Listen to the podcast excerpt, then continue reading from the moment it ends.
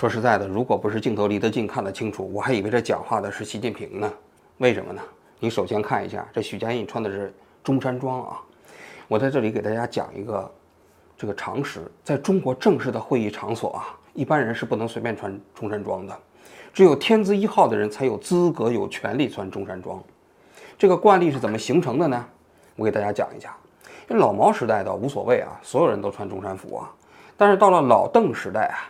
邓小平终其一生啊是不愿意穿西服的，他都是穿中山装。但是那个时候适逢改革开放嘛，所以呢整个社会啊西服又比较流行，所以就形成了一个景色，就邓小平在两会的时候啊穿中山装，胡耀邦、赵紫阳在旁边穿西服。所以你去看一下，在天安门庆典的时候，在邓小平接见外国的重要外宾的时候，都是一袭中山装，旁边的人都是西服。所以最后就形成了一个惯例，到了江泽民、胡锦涛和习近平时代，什么惯例呢？就是只有天字一号的人才能穿中山装。中山装对于中共来说啊，有两层含义。第一层含义啊，是意识形态的这个含义，因为中山装是孙中山发明的嘛，孙从孙中山到毛泽东到邓小平到我一以贯之传承下来。第二层含义就是权力的含义，这个。谁有权利啊？谁有最大的权利啊？通过服装本身就可以区隔开来，这个其他人都一样，就是只是穿西服，而只有坐着正中间的那个核心，他穿中山装，那你想想，一眼就看出来了，认不错，对不对？所以你可以看到了吗？这个穿中山装是一个特权，在重要的会议场所里头，如果你穿中山装，你就跟这个老大撞衫了，你就是僭越。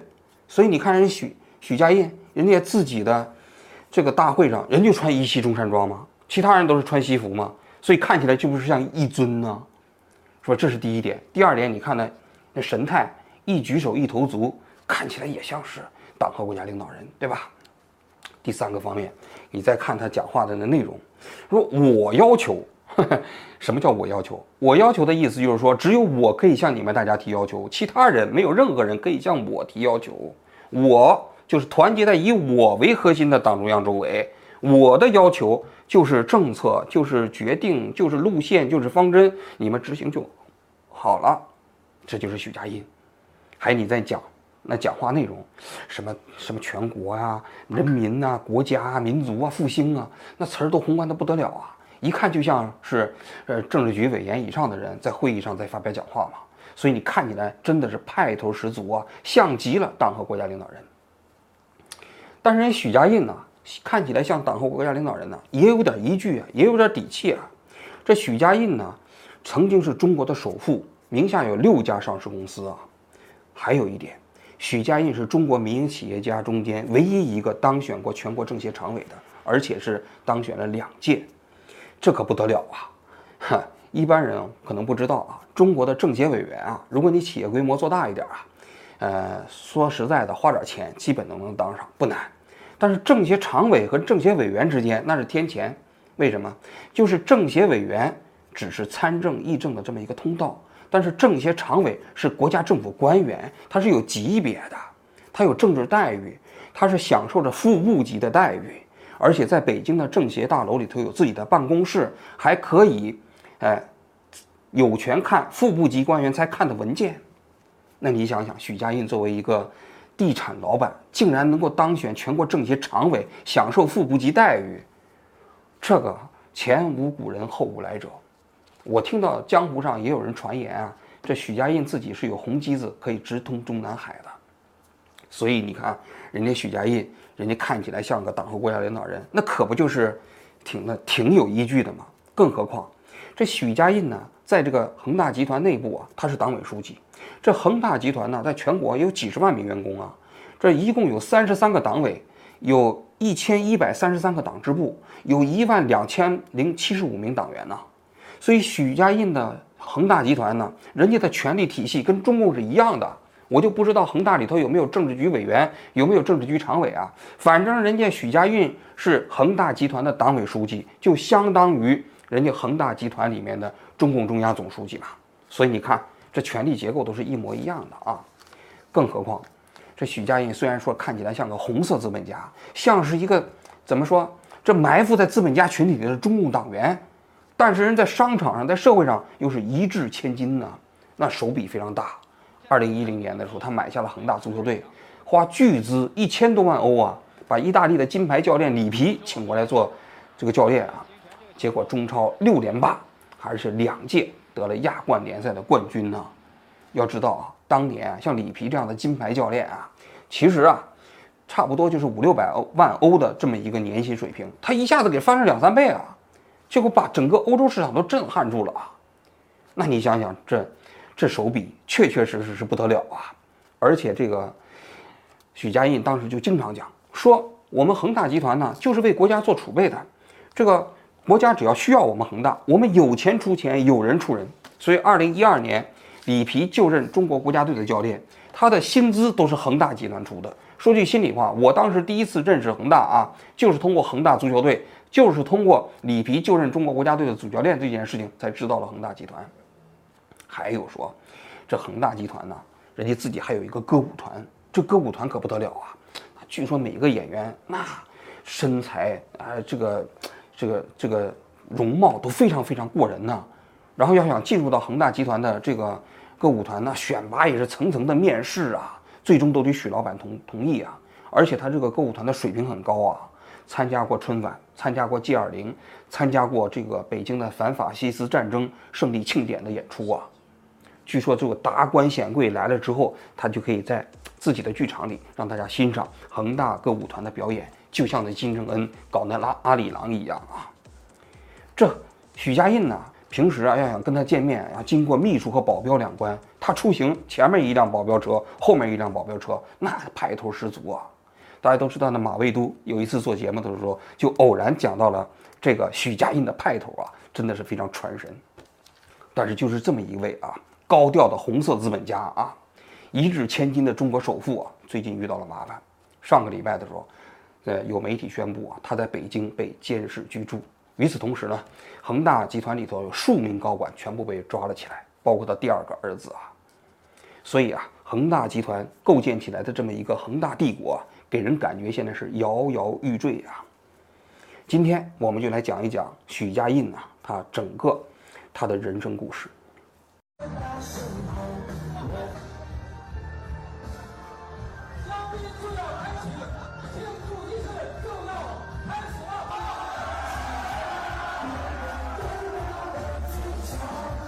这许家印呢是河南周口人啊，他生于一九五八年，他高中毕业的时候文革还没结束啊，到七七年恢复高考的时候呢，他这一年已经二十一岁了。这一年据说他以全市第三名的成绩考上了武汉钢铁学院，哎后也就是后来的武汉科技大学啊。四年之后毕业，他已经二十五岁了，他就进到了河南省的五羊钢铁公司。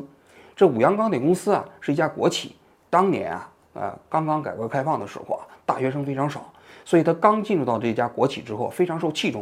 一年之后他就当了车间副主任，两年之后他就当了车间主任。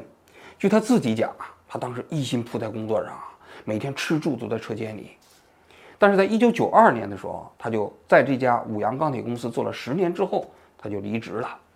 关于他离职呢，有两种说法，一种说法是他倒卖废钢材给自己下面的员工发福利，另外一种说法呢是说他违反计划生育政策啊，生了第二个儿子，于是呢他在企业待不下去了，因为当年违反计划生育啊，还是蛮严重的一个事件啊。九二年的时候，恰逢邓小平南巡讲话啊，要搞第二次改革开放。离职之后的许家印就怀揣着两万块钱的存款来到了深圳，他借住在自己朋友家的走廊里，在那住了三个月，每天就在街上开始投简历啊，但是前大半个月啊都毫无反响。后来他的朋友看了他的简历，就跟他说：“他说你这简历投的不行，为什么呢？你这简历写了五十页，像一本书，那谁有时间看呢？所以他就把这简历压缩成了两页，哎，这回再投出去啊，就有反馈了。”后来他就在五家反馈的企业中间挑了一家叫中达集团，这是一个规模很小的连锁企业。他进去之后啊，据说啊他很低调，逢人都管人叫老师。但是没进去之后两个月呢，他就给这企业做成了一笔十万块钱的生意啊，老板立刻就对他另眼相看了，他就开始进入到领导层。第二年呢，他就说服他们的老板，另外成立了一家公司，想要跟那个五羊钢铁公司做生意，因为他过去不是在那边有人脉吗？但这家公司啊，实际上也没做成，但他有一个巨大的收获，就利用这家公司贷款了两千万，这后来成为他日后啊发达的一个非常重要的启动资金。一九九五年的时候啊，他的老板呢就让他去到广州开拓一个新的房地产市场，给他成立了一家新的公司，但也没有钱。这个时候他就带了什么会计啊、出纳啊、司机啊，哎呦，这什么这么这么这么大的声音啊，就来到了广州啊。嗯，哇，这是这是这是什么？声音太大了。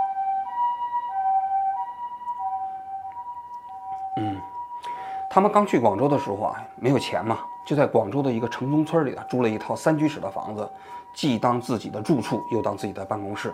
一开始啊，业绩开展也不是特别顺利，因为你想想，城中村里头嘛，那个观感也不好。你要做企业，后来呢，他们就觉得不对，就找了一家大酒店，租了一个办公室，这下子生意就来了啊。他当时在上一个企业贷款的两千万里头还没花完，这时候还有一千五百万。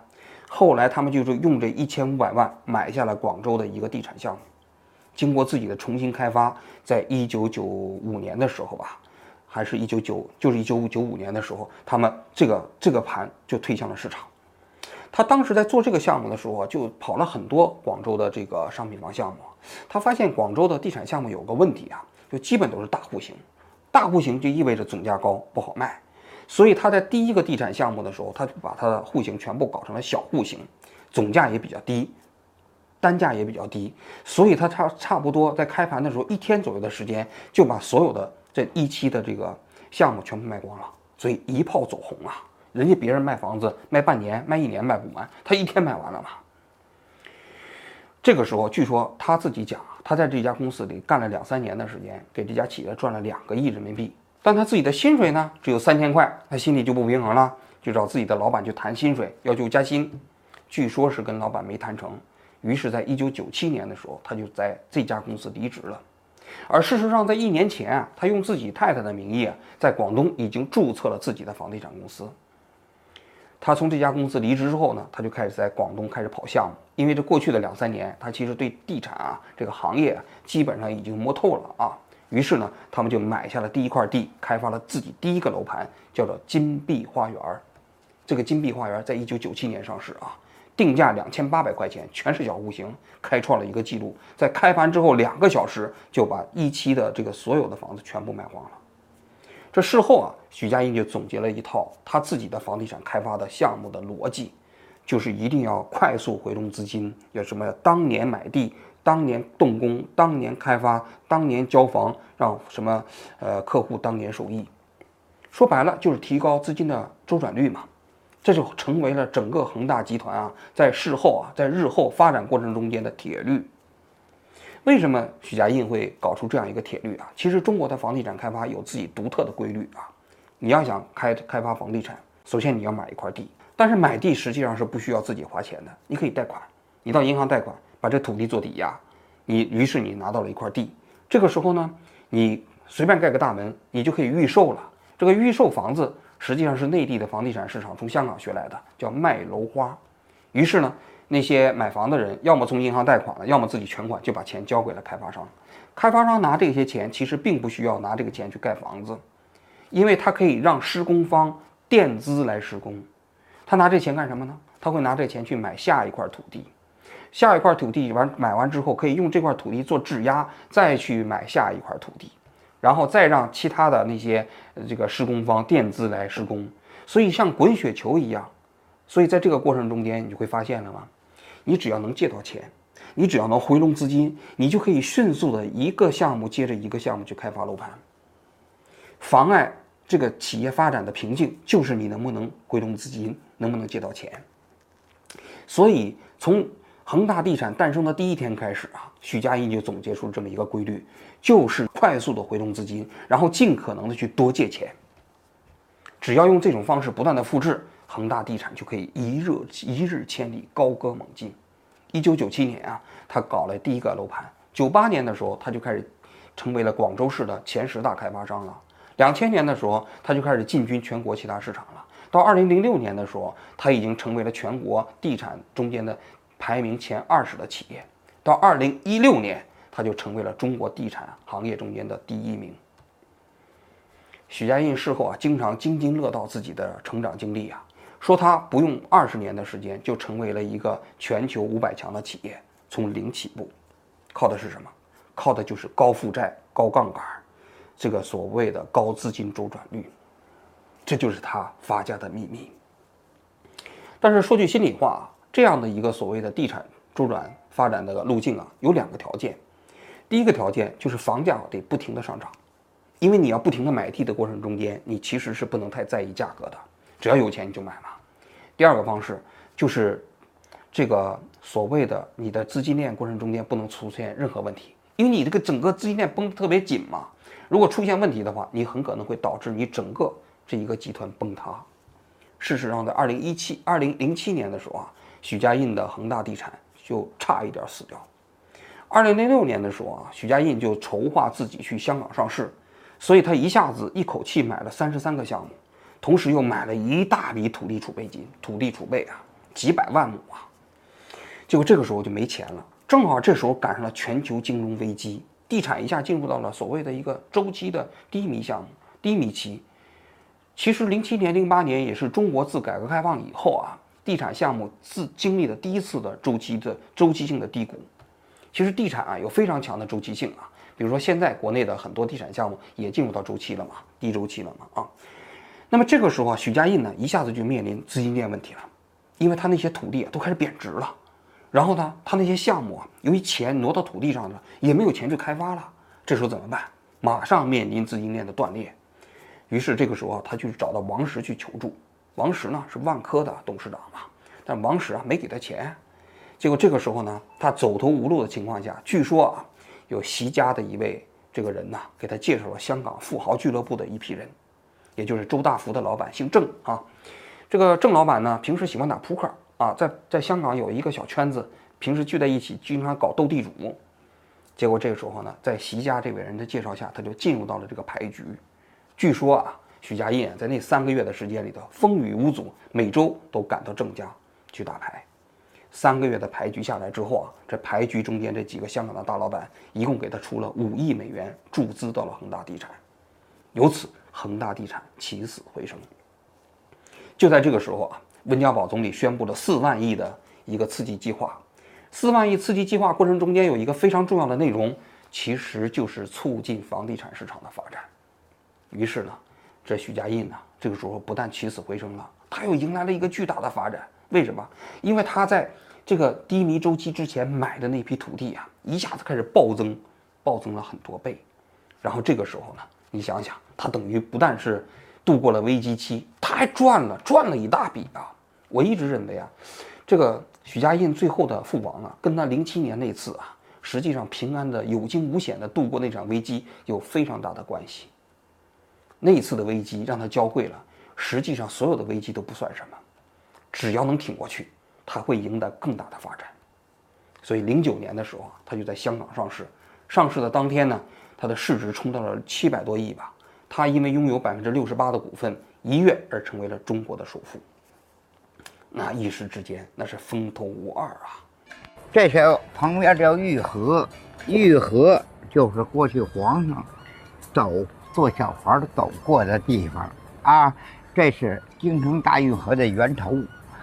这边是许家印的，这边就是马云的，这是马云的地下室，往下下去的，三层，不是小豪宅，大豪宅啊，不是一般的豪宅。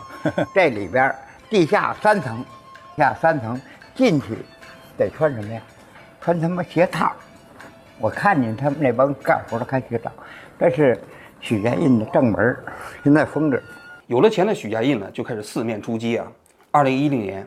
他花一亿人民币买下了广东足球队，又花一千八百万欧元请来了里皮做教练，在连续六年的时间里头夺得了中超的冠军，然后又夺得了两届亚冠联赛的冠军，应该说啊，成绩是非常非常的这个显著的啊。有很多人分析啊，许家印为什么要搞足球啊？是因为其实习近平非常喜欢足球项目，他是在投其所好。习近平他是特别喜欢足球的，还有踢足球的视频啊。所以，许家印通过足球项目是不是结识了习近平？我们不知道啊。但确确实实，他在中国的政治版图上，在政治舞台上，拥有着其他民营企业家不曾拥有的特权，也拥有着其他民营企业家不曾拥有的地位。这一点显而易见。那他是不是通过足球撬开的，我们就不清楚了。